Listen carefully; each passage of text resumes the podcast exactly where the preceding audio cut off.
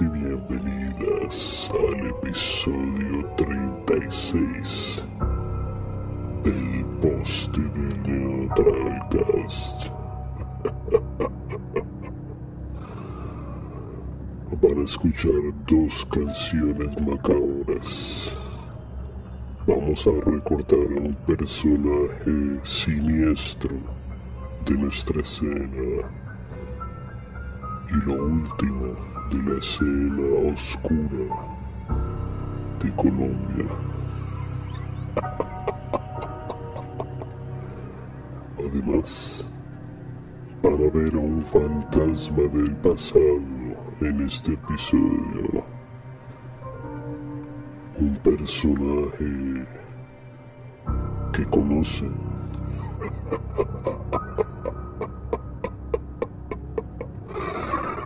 ¿Quién será?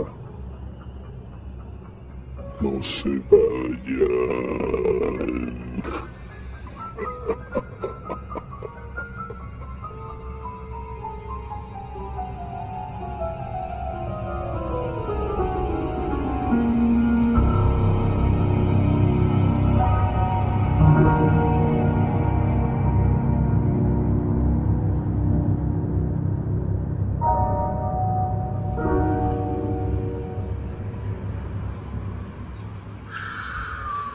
Bueno, esa introducción estuvo bastante interesante, ¿no?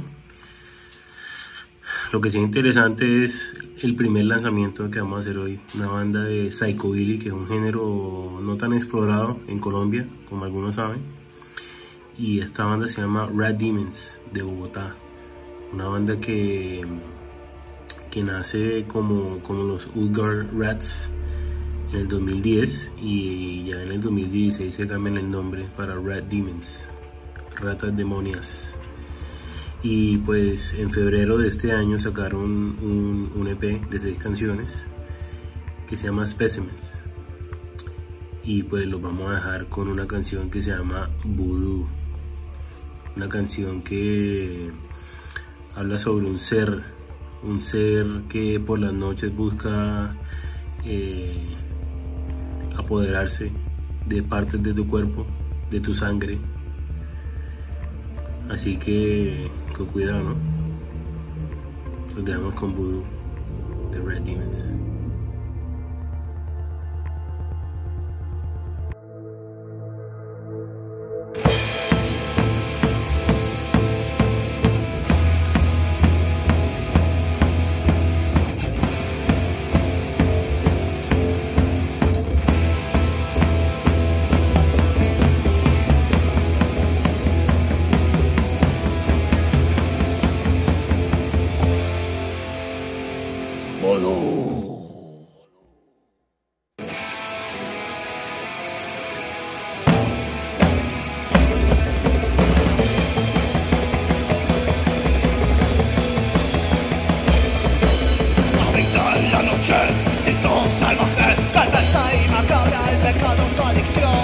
Ella no quiere tu amor, quiere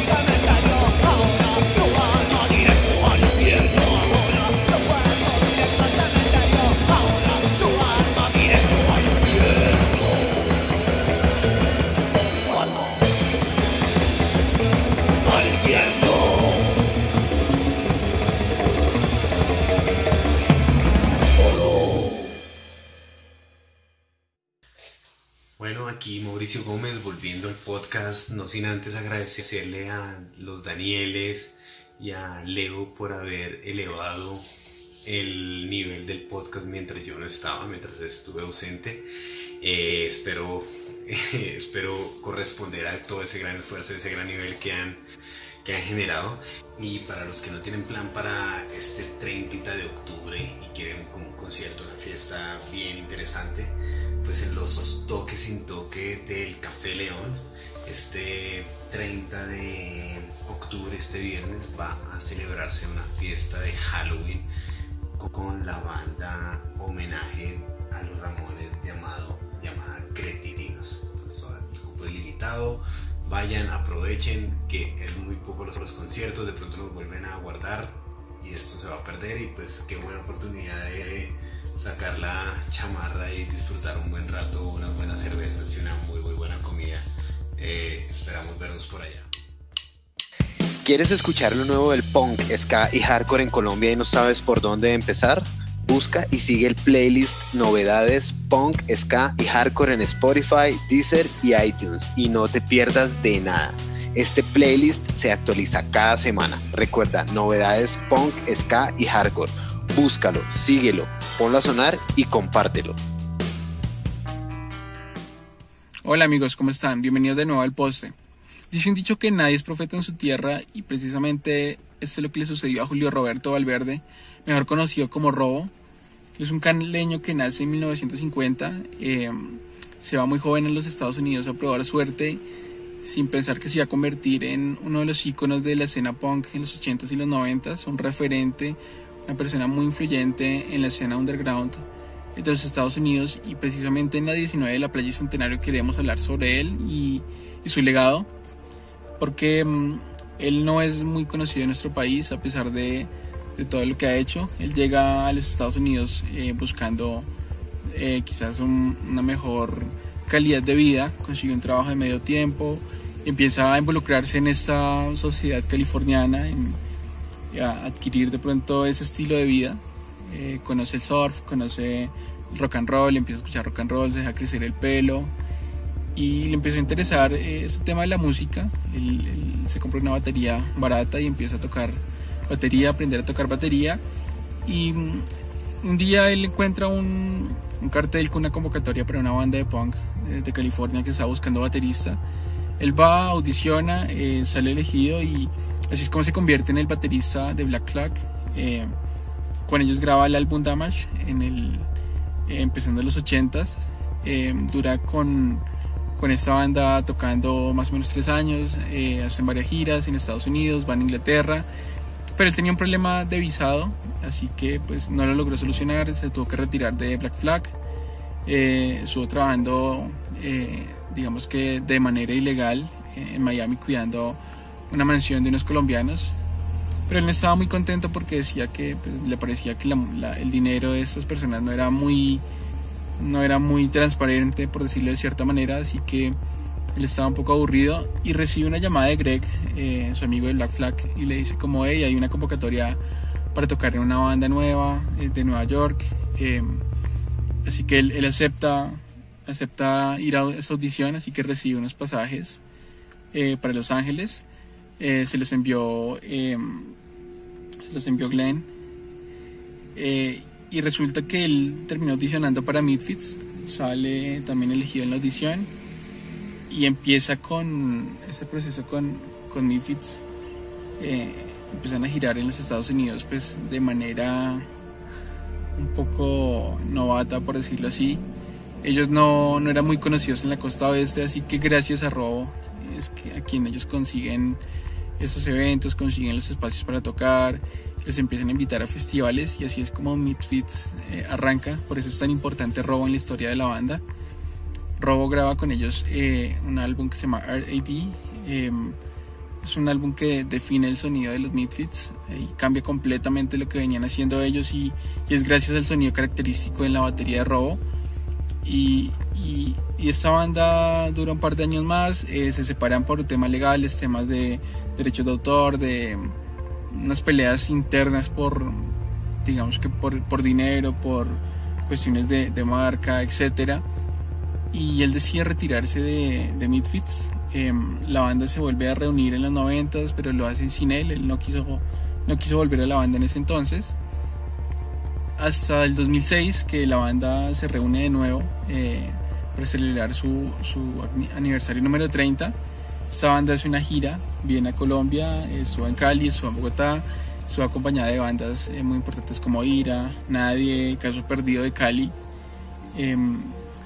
Y aquí es cuando, el- en ese momento es cuando la gente cae en cuenta o, descubre que quién es el baterista, una persona, como les decía, él, él- él no es muy reconocido en nuestro país, eh, quizás porque no, pues no es un género musical que sea mainstream o, o de pronto no, pues la banda tampoco le ha dado su papel o su lugar en la historia, eh, lo han ninguneado un poco también. Eh, por eso es que sale un documental eh, que se llama Robo. Este documental sale en el 2017 o se graba en el 2017 y cuenta la historia brevemente de, de Robo, su paso por, por eh, su papel en la, en la escena punk y también nos muestra cómo pues, este hombre va y viaja a los Estados Unidos porque se entera que Misfits va a volver. Él quería estar en esa gira de, de regreso, pero no, no lo invita. Jerry Only lo deja prácticamente plan- plantado en los Estados Unidos. Eh, así que pues es una historia con, con un final un poco agridulce. Sin embargo, pues él aún guarda, guarda la esperanza de volver a tocar con Midfits. Y como les decía, él estuvo en la grabación del álbum R.I.D. Era eh, un álbum que, que marca la pauta en, la discografía de Midfits. Y queremos recordar pues su legado en Midfits con esta canción, con eh, Queen Wasp. Eh, lo vamos a dejar para que la escuchen. Eh, les vamos a dejar en la página del podcast también eh, el link del documental para que lo puedan ver. Entonces, pues este es Queen Wasp de Misfits. Bueno,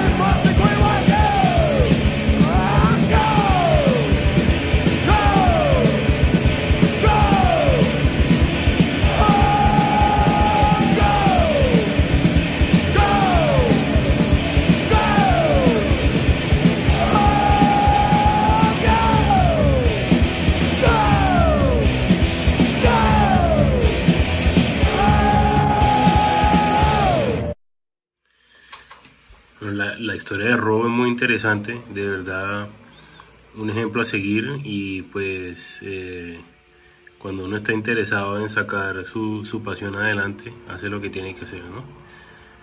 Muy claro quedó eso. Y el documental es excelente, excelente. Entonces por ahora eh, vamos a pasarnos para Bogotá porque vamos a hablar sobre un colectivo que se llama Bad Beat. Todo comenzó con una fiesta eh, en el 2009 alrededor que se llamaba eh, Bad Beat Party y pues debido al auge que tuvo esa fiesta ¿sí? que eran eh, eh, fiestas de, de música gótica synthwave y cosas así pues cinco personas se juntan para, para hacer este colectivo y lo nombran Bad Beat y esto fue en el 2011 entonces, eh, ¿qué hacen? Pues ellos son un blog, son un medio de comunicación, también son gestores de eventos y también pues lanzan un compilado eh, con varias bandas y artistas representativas de los géneros. Estamos hablando del rock gótico, el post-punk, el synthwave, el EBM, el industrial, cosas así. Y pues ya han sacado siete.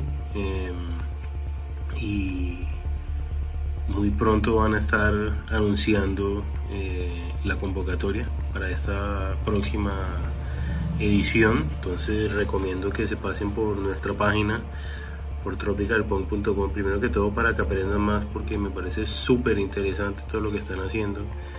Eh, de verdad que no hay mucha cobertura de todo lo que tiene que ver con estos temas y estos géneros que son súper interesantes en Colombia y pues ellos se han tomado el trabajo de, de hacer esto Eh, entonces eh, en este momento son Camilo Alfonso y Leonardo Jaime, pues que además de, de tener Bad Beat tienen una banda que se llama Antiflux y también les vamos a dejar links en la página para que vean y conozcan más a esta banda. ¿Ya tienes tu proyecto de punk, ska y hardcore y no sabes cómo hacer para que todo el mundo lo pueda escuchar? En Tropical Punk Records te podemos ayudar. Publica tu música en plataformas como Spotify, Deezer, Apple Music y más. Realza tu lanzamiento con un plan de salida y haz que más personas se enteren. Entra a tropicalpunk.com para más información.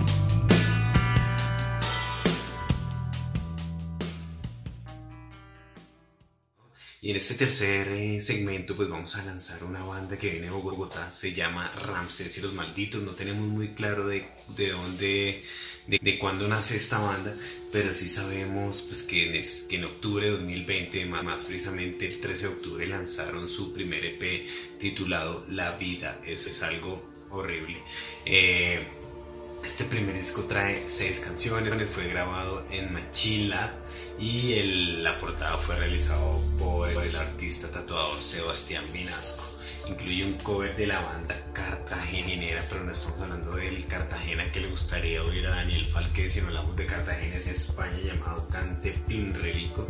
Eh, la canción se llama Traficante de Momes y de ahí creemos que pudo venir la inspiración para el nombre de esta banda, Ramses y los Malditos. La canción que elegimos se llama Mutación, es una canción que habla de un virus de laboratorio que se ha salido de control y transforma eh, físicamente nuestro, nuestro protagonista hasta convertirlo en un monstruo. Pues creemos que creemos que el monstruo al que se está refiriendo somos todos los, toda la humanidad, pero, pero ya pues la transformación es física, sino es mental.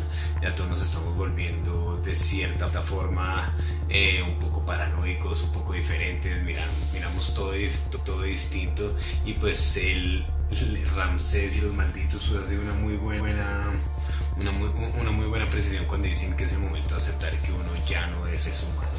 Y pues si quieren saber más de los efectos de la cuarentena, les recomiendo que escuchen el podcast Cartografías del Techo. La canción está acompañada de un video muy bien logrado en el cual Ramsés eh, y los malditos pues se convierten en zombies de apetito insaciable. Esta canción es una, es una muy buena canción de punk, muy rápida, muy directa, con mucha energía. Y pues de Ramsés y los malditos esperamos escuchar mucho más que ruidos nocturnos.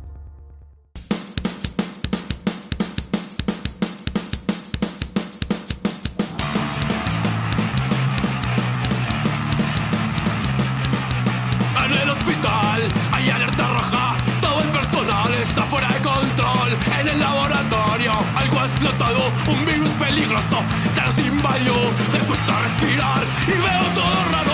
Hay llagas en mi piel, mis uñas han cambiado,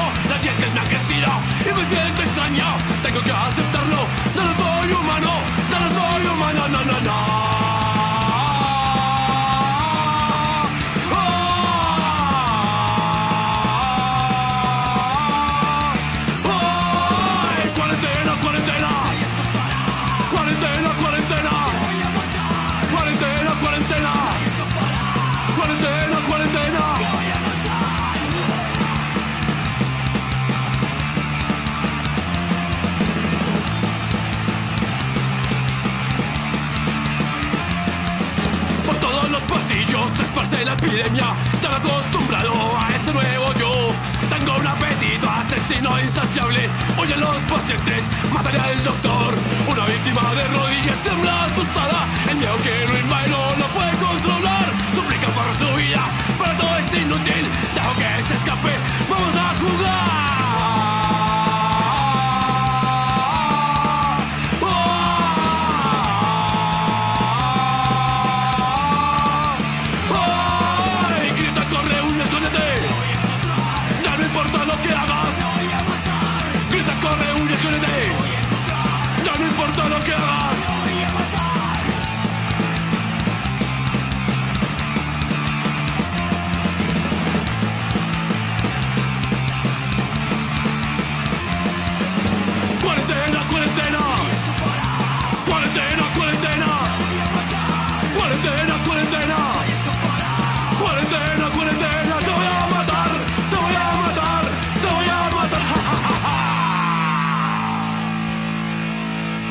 teníamos la mutación de Ramsés los Malditos, este lanzamiento que nos trajo Mao. Y quiero hablarles de una banda que también está por ese estilo, que, que encaja perfecto en la, en la temática de este episodio. Se trata de Perros de Reserva, una banda de Medellín que mezcla el rock industrial con el punk medallo. Eh, muchos lo catalogan como horror punk. Eh, además, ellos se disfrazan siempre, tienen unos maquillajes bastante tenebrosos, les gusta mucho el terror. Eh, sus canciones hablan de, mucha fantasía, de horror, eh, incluso han tocado temáticas eh, sociales en, otras ocasiones. Y están lanzando una nueva canción que se llama El olvido que seremos. Obviamente está basada en el libro homónimo que escribió Héctor Abad Faciolince.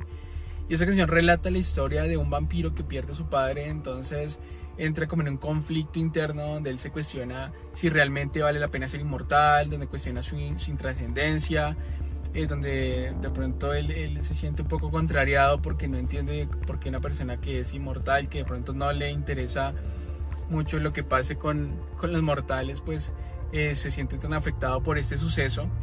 Es una canción bastante profunda, con un mensaje bastante interesante, que nos deja pensando mucho. Entonces, pues nada, esa canción eh, ya se había tocado en vivo, la había tocado en vivo la banda hace un tiempo, pero nunca la habían grabado, entonces pues es la oportunidad que estaban esperando ellos para, para hacer realidad eh, pues este proyecto de tener la canción grabada. Estará en plataformas, estará en el canal de YouTube de la banda para que pasen y la vean. Les voy a dejar el link del enlace en la página del podcast para que puedan encontrarla más fácilmente. Y, y nada, pues ahí está el episodio del que hablamos con, eh, con ellos. También les voy a dejar ese link para que pasen y, y lo escuchan y conozcan un poco más de la banda. Por ahora los dejamos con este personaje que está haciendo el intro y la, y la, y la despedida del programa. No sé de dónde salió este personaje, pero aquí lo puede ver, ¿ok? Nos vemos pronto. Dale. Espero que hayan disfrutado de este episodio. Y si no, haré que lo recuerden.